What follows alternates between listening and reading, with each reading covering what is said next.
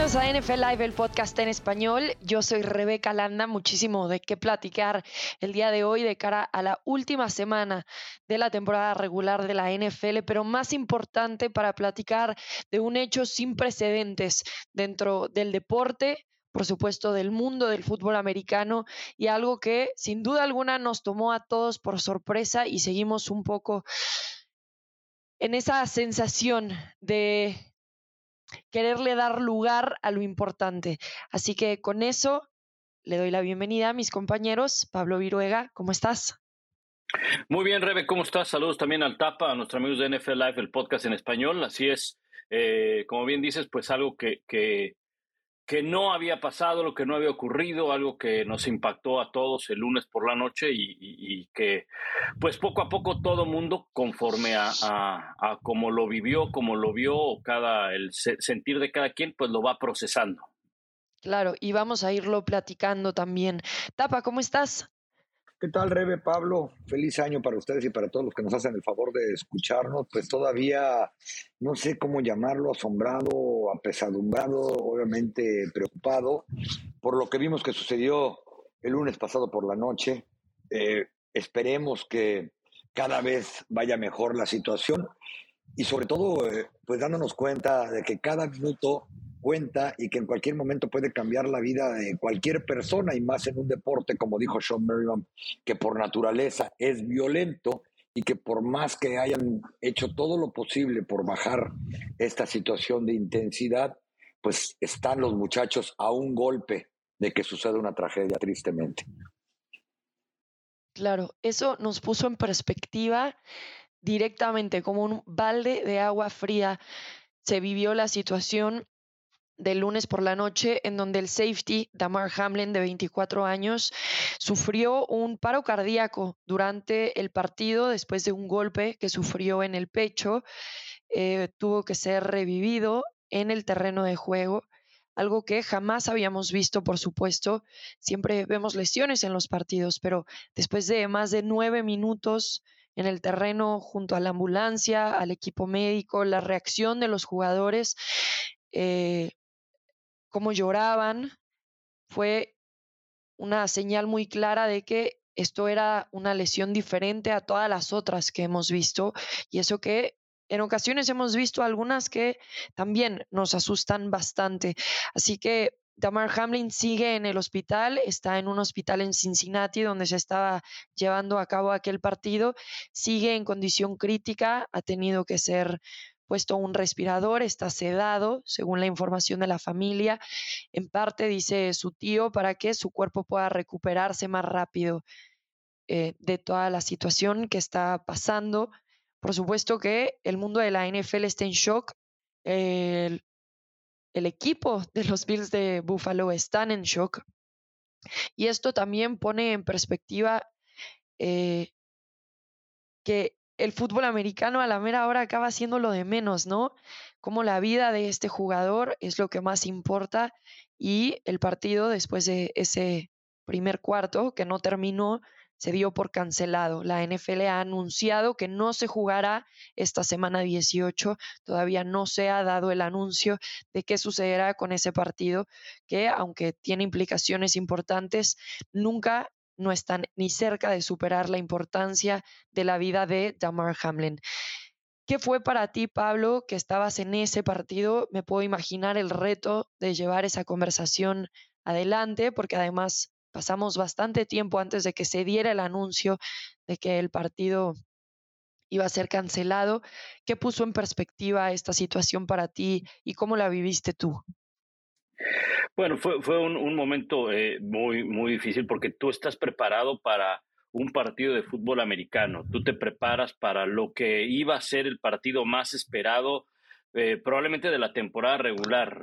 Eh, el mejor lunes por la noche que íbamos a tener, dos equipos que llegaban encendidos, uno con siete victorias, el otro con seis, todo iba muy bien.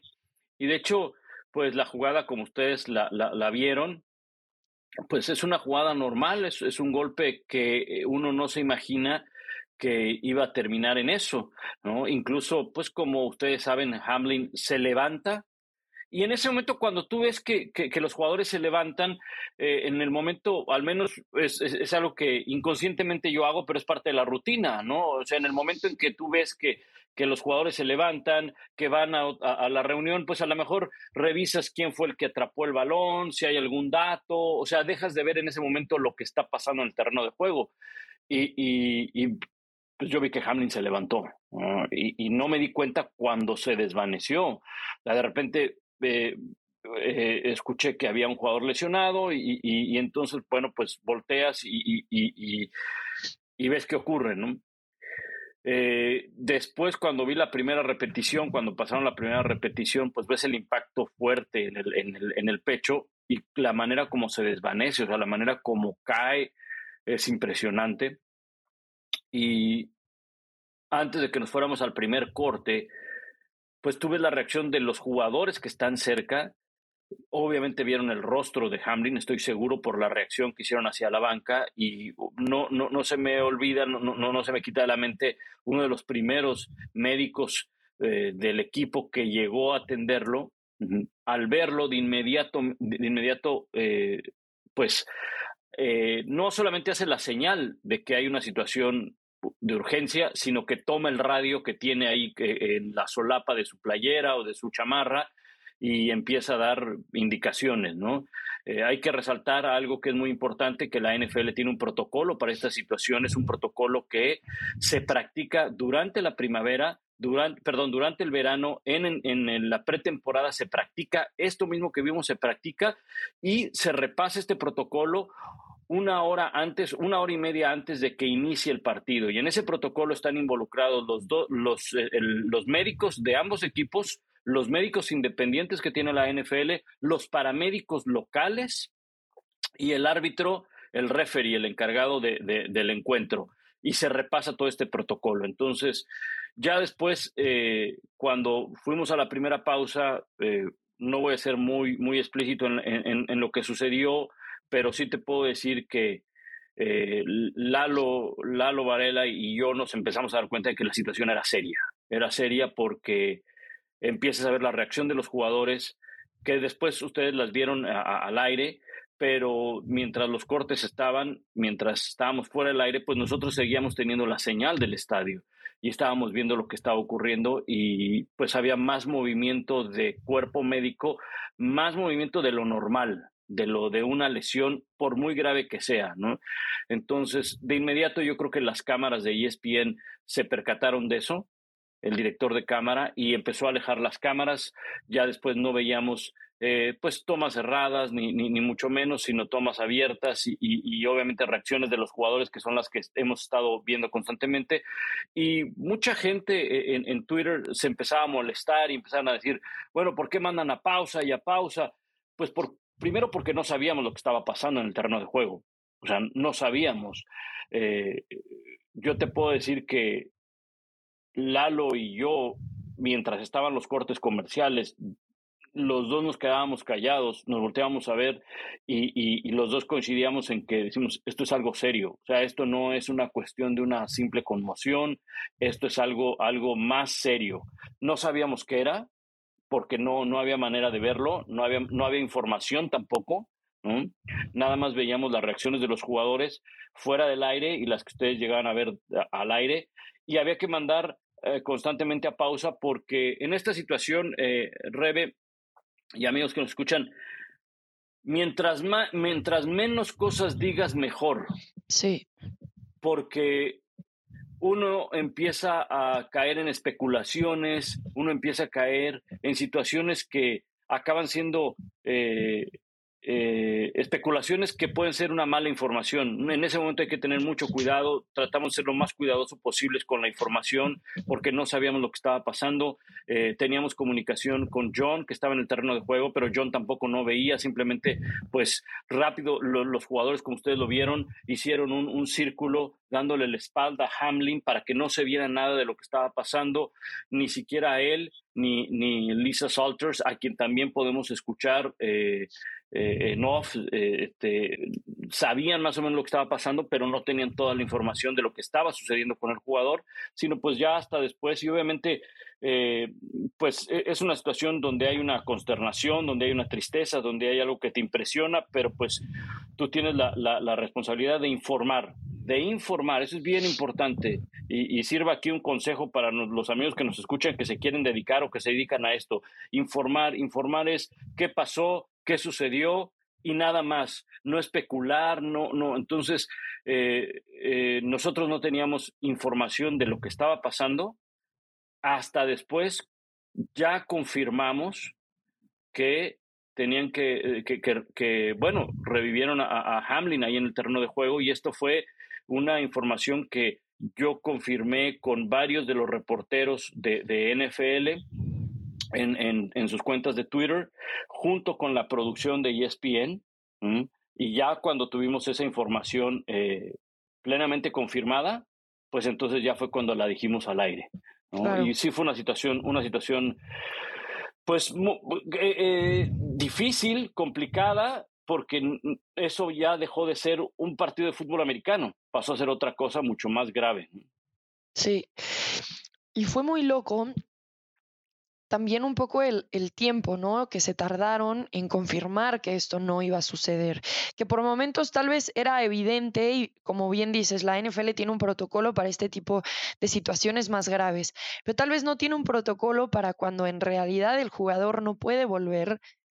Los mismos compañeros y entrenadores no quieren volver. Ayer veía una entrevista de los entrenadores y cómo el head coach de los Bills automáticamente le dijo al entrenador de los Bengals, yo no puedo coachear este partido, tengo que estar en el hospital con mi jugador, o sea, las prioridades estaban muy claras en ese momento para el equipo, para los jugadores. Y todavía no se anunciaba que estaba cancelado el partido cuando los Bills ya estaban recogiendo todas sus cosas, yéndose.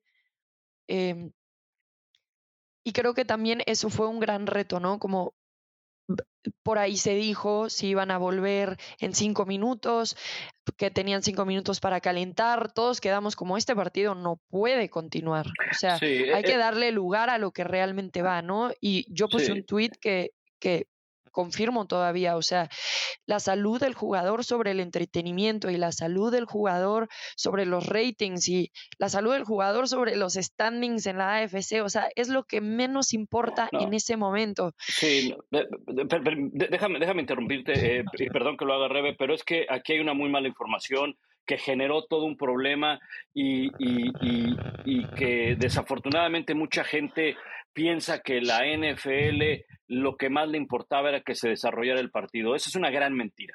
Esa es una gran mentira. Y, voy a ser categórico con esto. La NFL en ningún momento dio una orden de que los equipos se fueran al vestidor, dejaran pasar un determinado tiempo y regresaran. Ayer yo escuchaba la entrevista del de, eh, entrenador de los Bengals, Zach Taylor, y él, eh, él ni siquiera le dijo a sus jugadores lo que estaba pasando. Ni siquiera le dijo. Él se acercó, vio la situación, vio la cara de los jugadores de los Bills de Buffalo, porque no hubo ningún jugador de, los Cincinnati Bengals que se acercara mientras estaban reviviendo a Hamlin. Él en la conferencia de prensa dijo, yo ni siquiera le dije a mis jugadores, salvo a uno que conoce a Hamlin, le dije cuál era la situación. Y dijo, para evitar llamadas, para evitar eh, comunicaciones de lado a lado, me dirigí al otro lado con el coach y ahí fue lo que tú comentas cuando el coach le dijo, sabes que yo tengo que estar con Hamlin, el, coach Sean McDermott, tengo que irme al hospital, tengo que estar con él y yo no puedo seguir coachando. Y ahí fue donde los eh, oficiales eh, y los entrenadores dijeron, ¿saben qué? Creo que hay que procesar todo esto porque nunca hemos estado en una situación de estas. Entonces, los oficiales dijeron, tómense todo el tiempo posible, pero el oficial no puede determinar si se va a posponer, que al final esa es la palabra, el, partido está pospuesto porque la NFL todavía no ha anunciado que, que está eh, cancelado o que no se va a jugar ese partido, está pospuesto, no sabe cuándo lo van a jugar, eh, pero ya después eh, cuando van a los vestidores hay otra llamada telefónica, incluso hay imágenes donde salen de los vestidores los, los eh, coaches junto con el referee y ahí viene la llamada de la NFL donde decir este, este partido está pospuesto, ¿no? yo entiendo que hay un, un, un tiempo que es demasiado, si quieren llevarlo así, donde eh, la televisión, en este caso ESPN, tiene que anunciar de manera oficial que está pospuesto el partido. Y vemos imágenes donde sí hay, hay, hay eh, personal de los Bills de Buffalo que está recogiendo las cosas. Ese tiempo que pasa entre que la liga decide y que ESPN y nosotros anunciamos que este partido está pospuesto, no sé cuánto haya pasado, porque nosotros no podemos decir, el partido está pospuesto, el partido se, hay que esperar, tenemos que, debemos tener una información bien segura bien segura de que el partido no se va a llevar a cabo, sí se va a llevar a cabo. Eh, eh, hubo un malentendido por parte de Joe Buck, el narrador en inglés, cuando dijo, hay cinco minutos ¿no? para que calienten y eso generó un problema muy fuerte, ¿no? porque pensaban que eh, la liga había dicho eso.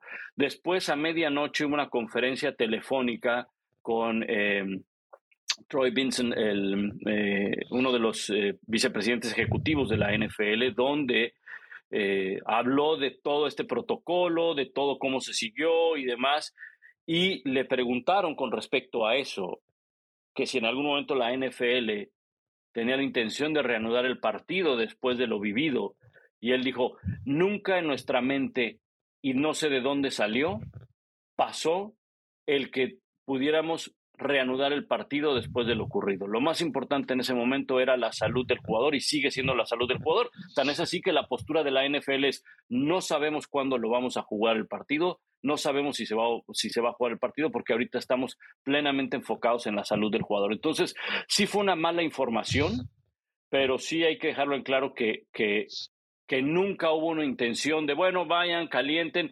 Eh, eh, procesenlo y regresen a jugar, ¿no? Sí. Eh, eh, jamás hubo eso por parte de la NFL. Y eso me consta porque eh, tú lo sabes, Rebe, y para los amigos que nos escuchan, la producción, aunque sea de español, tiene una, un contacto directo con la producción en inglés y obviamente hay un, hay, hay un protocolo, si lo queremos ver así, para decir algo al aire, sobre todo esa naturaleza, ¿no? Hay que verificarlo y, y, bueno, en ningún momento se, se, se, se, tenía esa idea de la NFL de querer regresar a jugar el partido. Sí. Eh, y a mí me sorprendió esa noticia, pero después se volvió muy claro de que no había sido la intención de la liga. Recordemos que también ellos nunca han pasado por esto, o sea, la NFL también estaba más o menos descubriendo qué hacer mientras sucedía todo y se tardaron un poco en llegar a un anuncio formal, decirlo así, porque tampoco habían pasado por algo de este tipo. Y seguramente estaban viendo, ¿qué onda con la ambulancia? Esperen a la mamá, ¿a dónde va a llegar? Dónde se van a quedar los jugadores, todo este protocolo que va mucho más allá del partido. Pero bueno, por el momento, Hamlin está en esta condición crítica. Todas las oraciones y los pensamientos del mundo de la NFL parece que están todavía enfocados en él. Todos los programas de televisión de la NFL van enfocados a él, a hablar de eso. Y parece sorprendente que ya tengamos que empezar con la última semana de la NFL, mientras que un jugador sigue en esta situación. Y es duro pensarlo porque la realidad, y me atrevo a decirlo, lamentable en este momento, es que la semana 18 se va a jugar, se tiene que jugar. Y entonces es difícil vivir con esas dos sensaciones, ¿no? Como, ok, tenemos que movernos, seguir hacia adelante, pero ¿cómo podemos jugar esto? ¿Y cómo los jugadores pueden jugar esto? Viendo lo que acaba de pasar hace tres, cuatro días, sabiendo que hay todavía un joven de 24 años luchando por su vida, eh, me parece una situación muy difícil y también una que nos pone en perspectiva, ¿no? De que estos jugadores siempre son primero humanos, ¿no? Y para los que jugamos fantasy, y por momentos te enojas con el jugador porque no tiene eh, el resultado que tú querías, no te da los puntos que te da y todos los nombres que tal vez le dices mientras lo estás viendo en televisión. Nunca debemos de olvidar que estos jugadores son siempre primero humanos, siempre.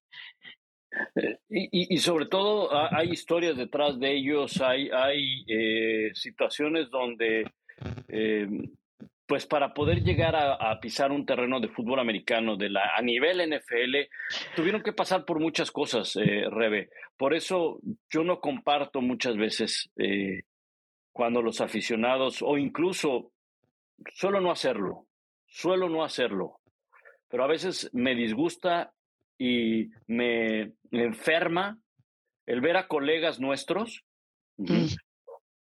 criticar de una manera tan simple a jugadores profesionales. Cuando es muy fácil aplastarte en un sillón cada domingo y ver que 22 tipos se partan la cara con tal de que tú ganes un dinero, ganes un fantasy, te puedas burlar de tu amigo. Yo sé que es parte del deporte, pero a veces es tan, tan poco humano y tan poco lleno de escrúpulos de criticar y Puede ser que al, fanático lo entienda, aunque tampoco, tampoco no, no, me cabría en la cabeza, porque como tú dices, son seres humanos que no solamente se están ganando la vida, lo estamos viendo, están jugándose la vida. Y muchos dirán, bueno, es que esto no ocurre cada ocho días, Pablo, cálmate. No, pero una lesión en una rodilla los puede dejar fuera por el resto del año o puede acabar con su carrera. Una lesión en el tobillo puede dejarlos fuera por un año y probablemente para el siguiente ya no puedan tener contrato porque así de dura es la NFL y así de injusta puede ser la NFL como a veces es injusta la vida. Pero lo que me, lo que me, lo que realmente no a veces no soporto y no me gusta entrar en esto porque jamás voy a criticar a un compañero de trabajo, pero es a veces no lo puedo entender de cómo gente detrás de un escritorio, enfrente de una cámara, detrás de un micrófono, con una simpleza, ajá, dice, este no quería jugar, este no sirve para nada.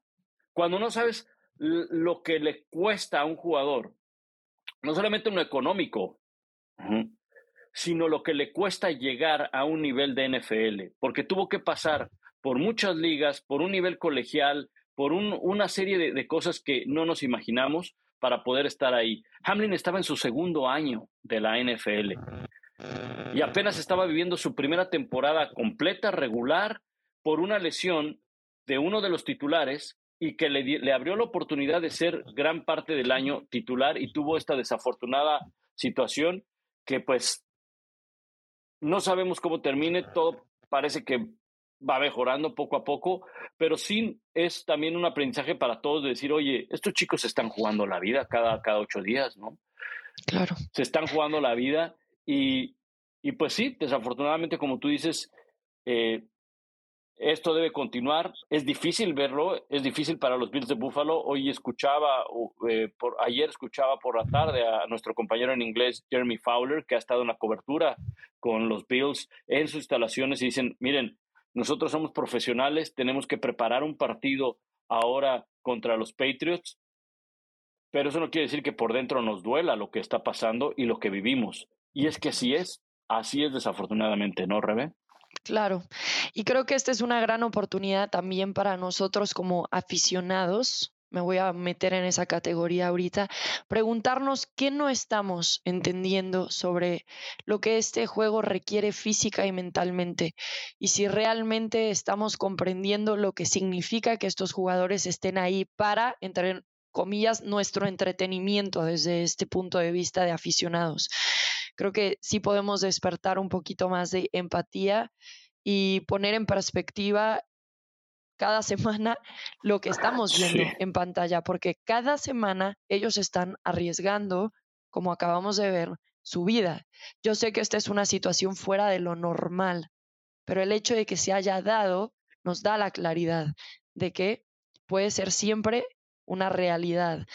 Claro. Eh, algo que eh, mencionar es que para empezar a cerrar este tema, es que Damar Hamlin, bueno, está mejorando poco a poco. Tenía un respirador 100% de oxígeno, ahora ha bajado al 50%.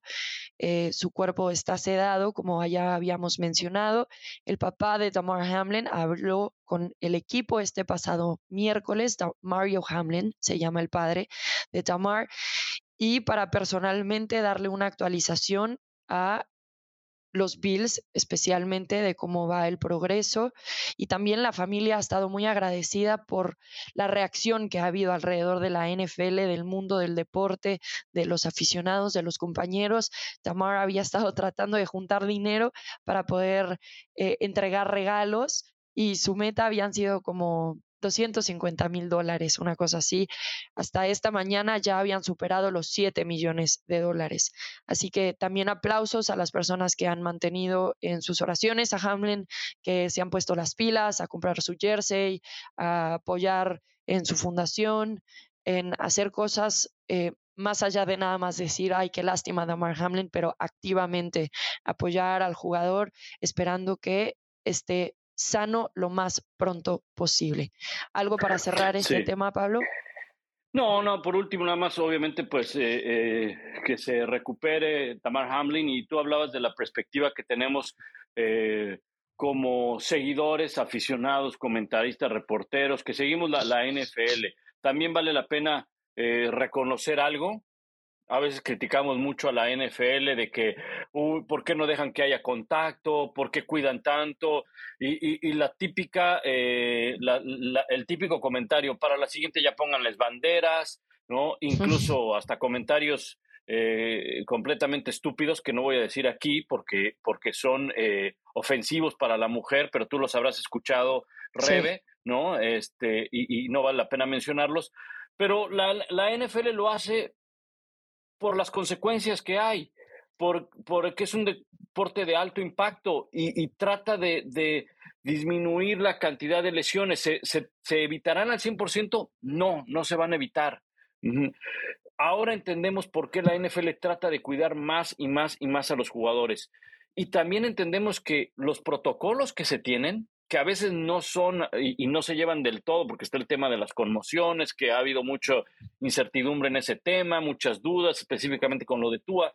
Pero mira que un protocolo bien establecido, bien practicado, semana a semana, aunque no se realice, porque esa es la idea, que no se, que, que no se lleva a cabo el protocolo que siguió la situación de Hamlin. Eso sería la, mejor noticia. Pero un protocolo que se revisa, que se revisa y que se, que se, que se practica al momento de ejecutarlo sale a la perfección. Porque de, no seguir ese protocolo, yo no sé qué hubiera pasado con la vida de Hamlin. El protocolo va hasta el más mínimo detalle de cuál es la ruta que va a seguir la ambulancia cuando salga del hospital.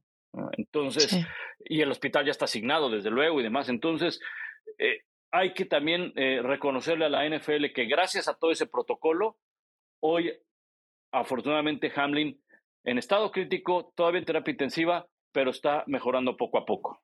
Claro, y aplausos también para los expertos que reaccionaron de manera inmediata, ya estaban subiendo al jugador a la ambulancia, lo bajaron para revivirlo, o sea, realmente muy preparado y creo que esto también pondrá un precedente no nada más para el fútbol americano, sino para otros deportes de alto riesgo.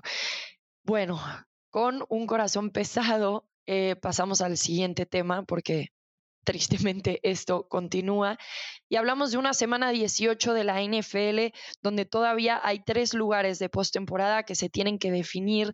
Muchos de estos dependen de cómo se dé y qué se decida sobre el partido de los Bengals contra los Bills. La NFL todavía no anuncia si se va a reanudar, cuándo se va a jugar, si es que se va a jugar, si va a quedar cancelado. Todas las opciones y posibilidades están siendo... Eh, analizadas por la NFL de cara al final de la temporada. Pero supongamos que ese partido sí se lleva a cabo. Ahora quedan todavía estos tres lugares que mencionamos dentro de la postemporada. Y podemos hablar de el último lugar de la nacional, que sí sabemos cómo se han dado las cosas en esta conferencia, donde las Águilas de Filadelfia ya aseguraron su pase a la postemporada, lo sabemos de hace un par de semanas, pero no han asegurado el este de eh, la nacional y tampoco la primera siembra todavía existe la posibilidad de que otros equipos lo hagan, lo vamos a ir platicando en este momento. Los Giants esta semana pasada aseguraron su pase, los 49ers ya llevan tiempo, campeones de su división, los vikingos lo mismo, los bucaneros lo consiguieron esta semana pasada. Así que todavía queda un lugar para la postemporada en el comodín. Y en este momento están los Seahawks posicionados ahí. Después en The Hunt, en la búsqueda, todavía con posibilidades están los Lions y están los Packers, que esta semana le ganaron a los vikingos de una manera sorprendente. Así que hablemos un poquito de los escenarios de esta semana 18, Pablo. En el este de la Nacional, las Águilas podrían asegurarla si ganan contra Nueva York y también aseguran la primera siembra de la NFC si es que consiguen esa victoria. Las posibilidades de que esto suceda también las Águilas perdieron en la semana 17. Sí, y, la verdad es que tienen muchas probabilidades de que esto ocurra, independientemente de que vaya a jugar o no Jalen Hurts, que sigue en duda para jugar eh, por esta situación de ganar eh, Filadelfia, como tú bien dices, campeón de la división, primero de la conferencia. ¿Contra quién va? Contra los Giants. Los Giants ya están en la postemporada. Los Giants no se pueden mover del sexto puesto. Ya no, ya no hay manera de que escalen el quinto. El quinto va a ser o para Dallas o para Filadelfia. Y tampoco pueden caer los Giants al séptimo. El séptimo puesto saldrá o de Seahawks, de Lions o de Packers. Entonces, ya eh, incluso el coach Brian Double dijo que es muy probable que descanse a titulares. Por lo tanto, yo veo muy factible que Filadelfia pueda ganar ese partido y por lo tanto va a amarrar la división y la conferencia. Lo que se pondría en juego sería el segundo lugar. El segundo lugar, eh, los Vikings pueden llegar a ser segundos. Minnesota ya no puede ser primero de la conferencia por la derrota que tú decías contra Green Bay. Los que pueden ser primeros de la conferencia son obviamente Filadelfia, San Francisco y hasta Dallas puede ser primero. Pero Minnesota ya no puede ser primero, pero sí puede ser segundo en caso de que gane su partido y San Francisco pierda.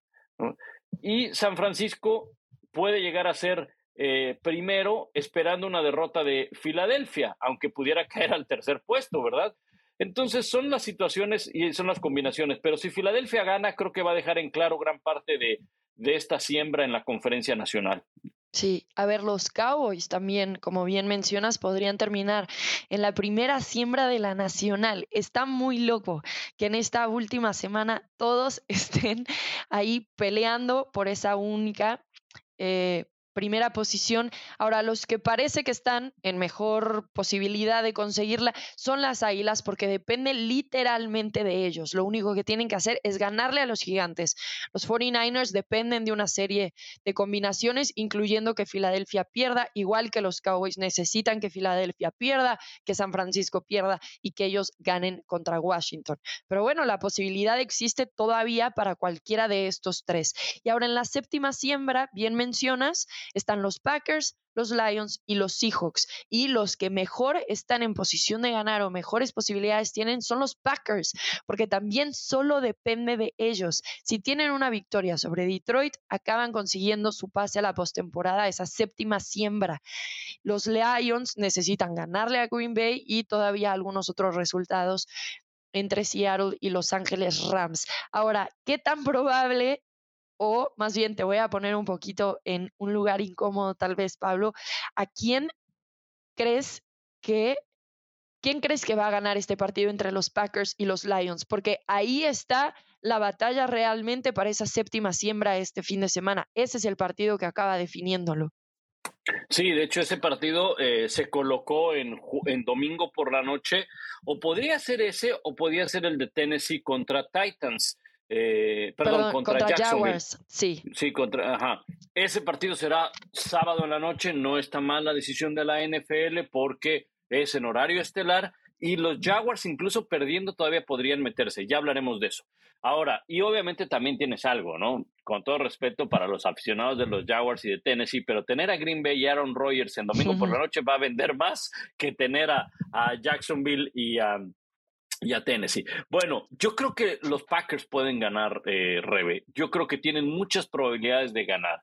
Si hablamos de las ofensivas, creo que sí es más explosiva la de los Lions, pero es más balanceada la de Green Bay o, sobre todo, la defensa de Green Bay, más bien por ahí, la defensa de Green Bay está jugando mejor que la defensa de Detroit. La defensa de Detroit permite muchas yardas por la vía terrestre. ¿Y cuál es la fortaleza hoy en día de los Packers? Es el juego terrestre. Este equipo, si logra correr el balón, es más efectivo. Eh, Aaron Rodgers más peligroso, tiene más tiempo para lanzar el balón, su defensa está más descansada porque logran dominar el reloj de juego y además bajo las condiciones que se juegan en esta época del año en Lambo Field, lo que mejor te, eh, te, puede llegar a funcionar es el juego terrestre. Y pues tú sabes, jugar en el Lambo Field, además contra Detroit, que creo que Detroit gana una cada 15 años ahí en el Lambo Field. Este, entonces es, eh, yo lo veo difícil, lo veo complicado para Detroit. Eh, específicamente por el tema de la defensa. Creo que es un equipo que anota muchos puntos, tiene una ofensiva explosiva, pero le cuesta trabajo defender. Claro, parecía por momentos que los Lions prácticamente que tenían ya el pase, estaban jugando muy bien, estaban cada vez mejorando, pero bueno, los, los Packers también empezaron a encontrar sus respuestas a todo esto y llegan con un Jared Goff eh, en contra, los Packers, que para muchos fue como, ok, revivió un poco Jared Goff, está jugando probablemente el mejor fútbol americano de su carrera en esta temporada, solamente ha lanzado una intercepción en los últimos 10 partidos. Eh, pero no acaba de convencer, porque también del otro lado tienes a un Aaron Rodgers, como bien mencionas, que por más que al principio de esta temporada estaba infeliz, porque esa es la palabra adecuada con este equipo, acaba levantándolos y acaba poniéndolos en una posición donde otra vez pueden llegar a la postemporada, donde otra vez estamos creyendo en Aaron Rodgers. Así que concuerdo contigo que esa séptima posición va a ser de los Packers. Si es el caso y si creemos también que las Águilas van a ganar, entonces las Águilas quedarían como la primera siembra de la NFL de la, NC, la NFC, perdón. Y después quedan los 49ers, los Vikings, los Buccaneers, quedarían los Cowboys, los Giants en la sexta posición, que ya no se pueden mover de ahí, y por último los Packers. Así quedaría la nacional. Ahora, me interesa preguntarte rápidamente, ¿qué podemos decir de estos Vikings después de la semana pasada y qué tanta fe podemos tenerles iniciando la postemporada? Yo, yo eh, a ver, no deja de ser un equipo espectacular. Eh, Kirk Cousins ha tenido una muy buena campaña. ¿Qué decir de Justin Jefferson? Eh, también es un equipo explosivo, pero padece el mismo problema que tiene Detroit. Su defensa no es lo suficientemente buena como para frenar, como para... Si este equipo yo sé que, va a haber, tuvo una remontada espectacular contra Indianápolis, ¿verdad? Pero si este equipo se enfrenta a un conjunto que tenga una buena ofensiva y que su defensa no pueda detenerlos, es muy complicado que pueda reaccionar. Yo no sé por qué, pero a ver, Minnesota siempre ha estado dentro de los primeros lugares en la conferencia nacional y cuando uno hace el recuento de quiénes son los favoritos, vayámonos cuatro semanas atrás, cinco semanas atrás, de inmediato te venían a la mente eh, Filadelfia, 49ers, eh, probablemente los Cowboys. Y, y, entonces todo el mundo decía, oye, ¿y dónde estás dejando a Minnesota? Ah, sí, cierto, va, que Minnesota anda bien. O sea, como que no sé por qué tienes esta sensación de que Minnesota no te acaba por convencer. Y yo creo que en parte es por su defensa. Su defensiva eh, permite puntos, permite muchas yardas y el equipo se, desmorona cuando empieza a recibir muchos puntos. Yo entiendo que ahí está el regreso de Indianápolis, se dieron muchas cosas para que eso se, se, efectuara, se llevara a cabo, pero en postemporada tú no te puedes permitir tener esas desventajas como la tuvo en su momento Minnesota o los errores que ha llegado a cometer en su momento Dallas, ¿no? En, en la postemporada es muy complicado. Aún así, los Vikings, siendo terceros, si las cosas no cambian, bueno, van a recibir y eso, eso les va, les va a, dar pues el beneficio de la duda, si lo queremos llamar así, la ventaja de, localidad. En estos momentos, si la temporada terminara ahorita y, por, y pronosticando que, que Green Bay gane, ¿verdad? Porque Green Bay ahorita, ahorita está fuera de la postemporada. Está fuera de la postemporada, claro, de, gana, de ganar se mete. Y muchos han preguntado eso, Rebe. A ver, ¿por qué Seattle es séptimo, Detroit octavo y los Packers noveno? ¿Y por qué los Packers de ganar se meten. O sea, ¿por qué no Seattle? Bueno, porque le ganarían el criterio de desempate a los Lions con las victorias dentro de la división. Entonces, ese primer criterio de desempate pone a los Packers arriba de los Lions. Y le ganaría también el criterio de desempate a Seahawks en los juegos de conferencia, eh, tomando en cuenta que los tres ganaran. Tomando en cuenta que los tres ganaran, si los tres ganan, terminan con marca de 9-8 y los criterios de desempate le, van a favorecer a, Green Bay. Por eso es que de ganar se mete. Así que, a ver, San Francisco recibiría a Green Bay. Mm. Minnesota recibiría a los Giants y Tampa Bay recibiría a Dallas. Eh, es un partido complicado para, para Minnesota porque vuelvo a lo mismo. La defensa no detiene, le cuesta trabajo, pero la localía pesa y, y, en postemporada más. O sea que yo creo que Minnesota es un equipo, Rebe, que pudiera estar en una, en una ronda divisional, pero no más allá. ¿eh? Sí, y creo que por cómo han venido en los últimos partidos, nos hacen dudar aún más, ¿no? Comenzaron la temporada 8-1 y en los últimos siete partidos están 4 y 3. Tres de esas derrotas han sido por más de 10 puntos y una de esas victorias tuvieron que regresar de 33 puntos abajo. No se espera tanto en la postemporada, por más que ya haya pasado en un Super Bowl algún regreso casi de esa magnitud. Así que sí, hay muchas preguntas alrededor de los Vikings que esta semana estarán enfrentando a Chicago. Chicago en este partido estará, digamos, entre comillas, jugándose la selección número uno del draft. Así que podemos imaginarnos cómo se va a llevar ese partido. Justin Fields no va a jugar. El equipo lo está diciendo un esguince de cadera, así que Nathan Peterman estará como coreback y creo que podemos confirmar entonces prácticamente que los vikingos van a ganar este partido. Pero, como bien decías al principio, ya no pueden ganar la siembra número uno por la derrota de la semana contra los Packers. Muy bien, ahora podemos transicionar a la AFC, que, insistimos, queda un poco en el aire la situación porque este partido entre los Bills y los Bengals definen algunas cosas, especialmente la primera siembra. Si este partido queda cancelado, entonces los Chiefs terminarían como la primera siembra de la AFC. Pero después tenemos a los Bills en la posición número 2, los Bengals en la posición número 3, que si se cancela el partido, quedarían como campeones de su propia división. Entonces amarrarían esa tercera posición. Y después están los Jaguars o los Titans, dependiendo de cómo se lleve a cabo el partido de esta semana 18. Más tarde están los Chargers en la sexta posición, los Ravens en la séptima, en la, perdón, Chargers en quinta, Ravens en sexta, Patriotas hasta el momento en séptima. Y ahí también están en la casa los Dolphins, los Steelers y los Titans, que en caso de que ganen los Titans pasarían a ser el cuarto lugar. Entonces, más bien, hablemos de los Patriotas, de los Dolphins y los Steelers. ¿Cómo vemos la situación de estos equipos?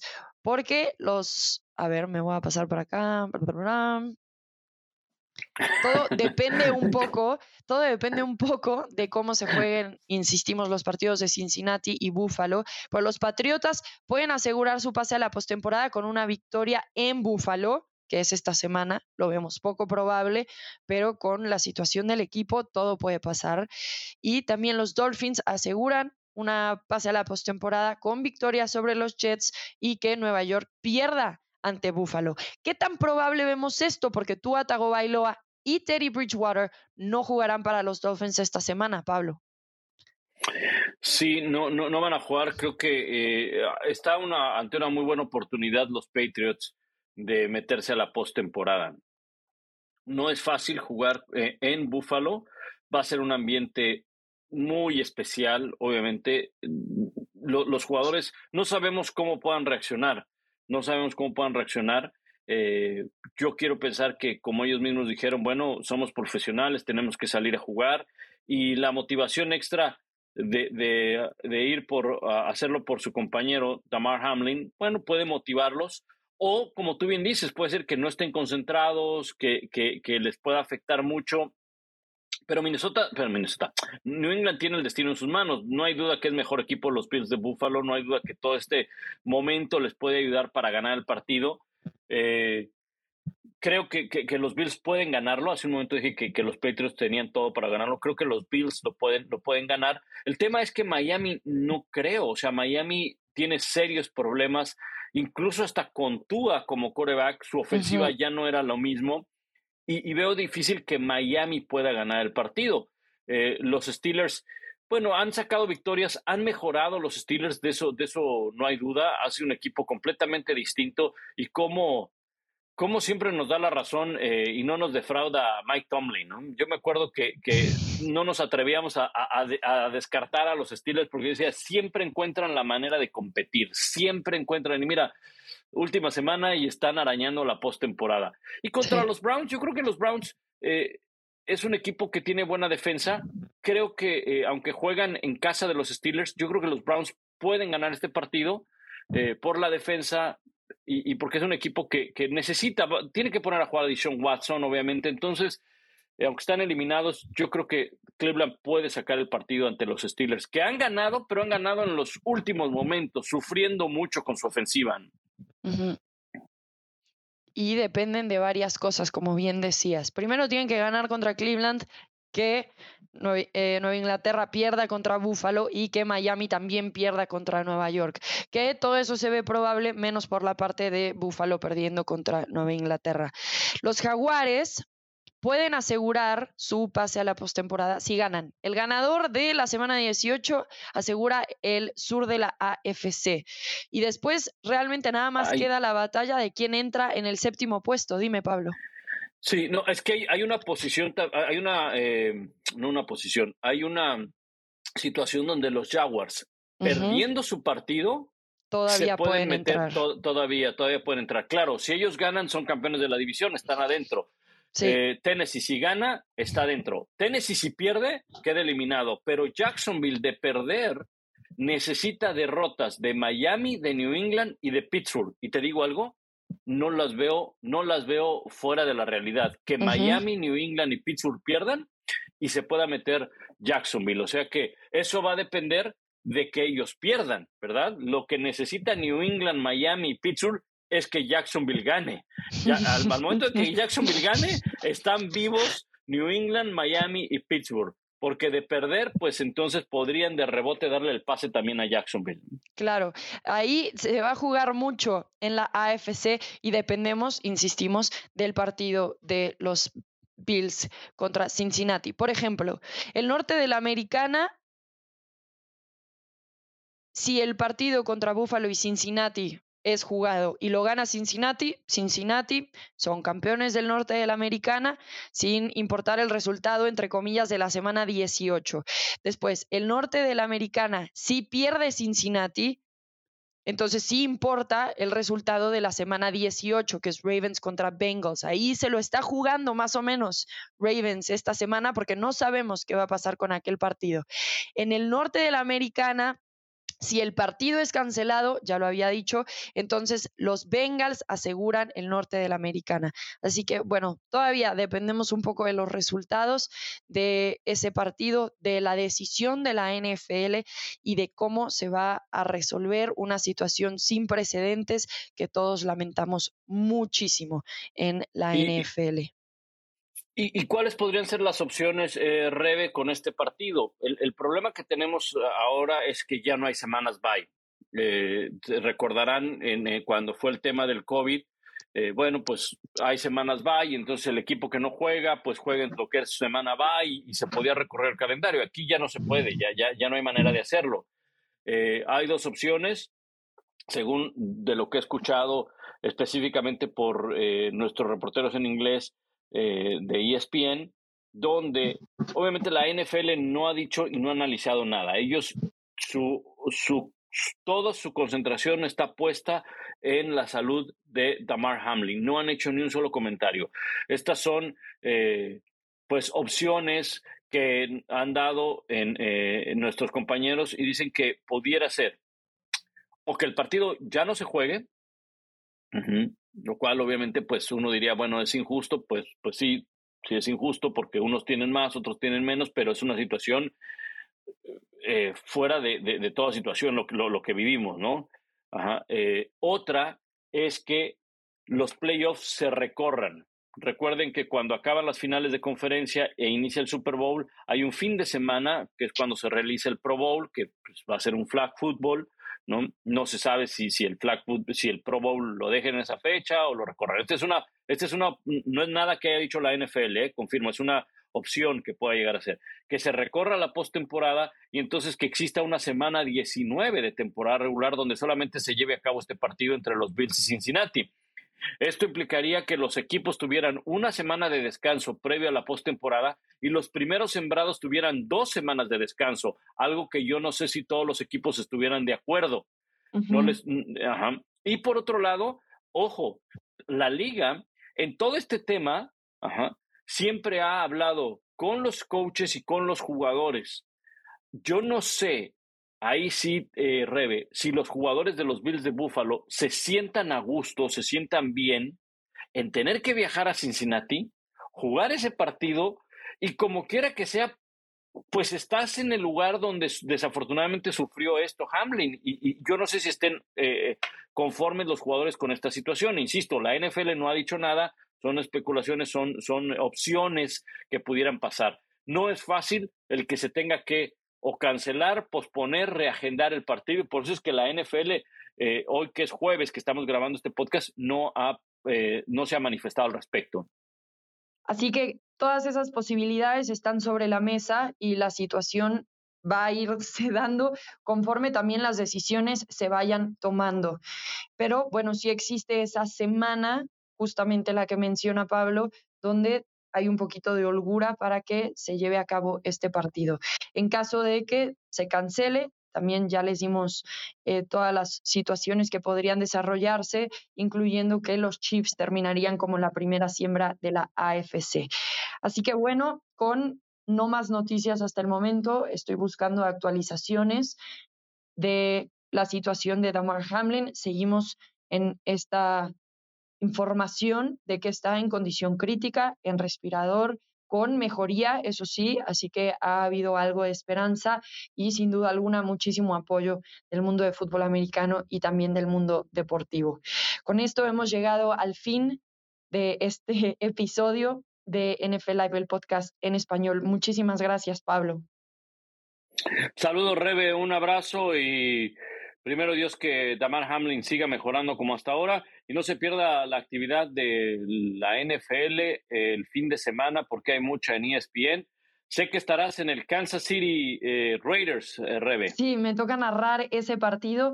Va a ser mi tercer partido estelar de esta temporada, así que lo podrán escuchar por las pantallas de ESPN. Igual después podrán tener en domingo a Pablo y te toca hacer otro partido también, porque tenemos tazoniza, tenemos tantas cosas, Pablo, este fin de semana, qué bárbaro.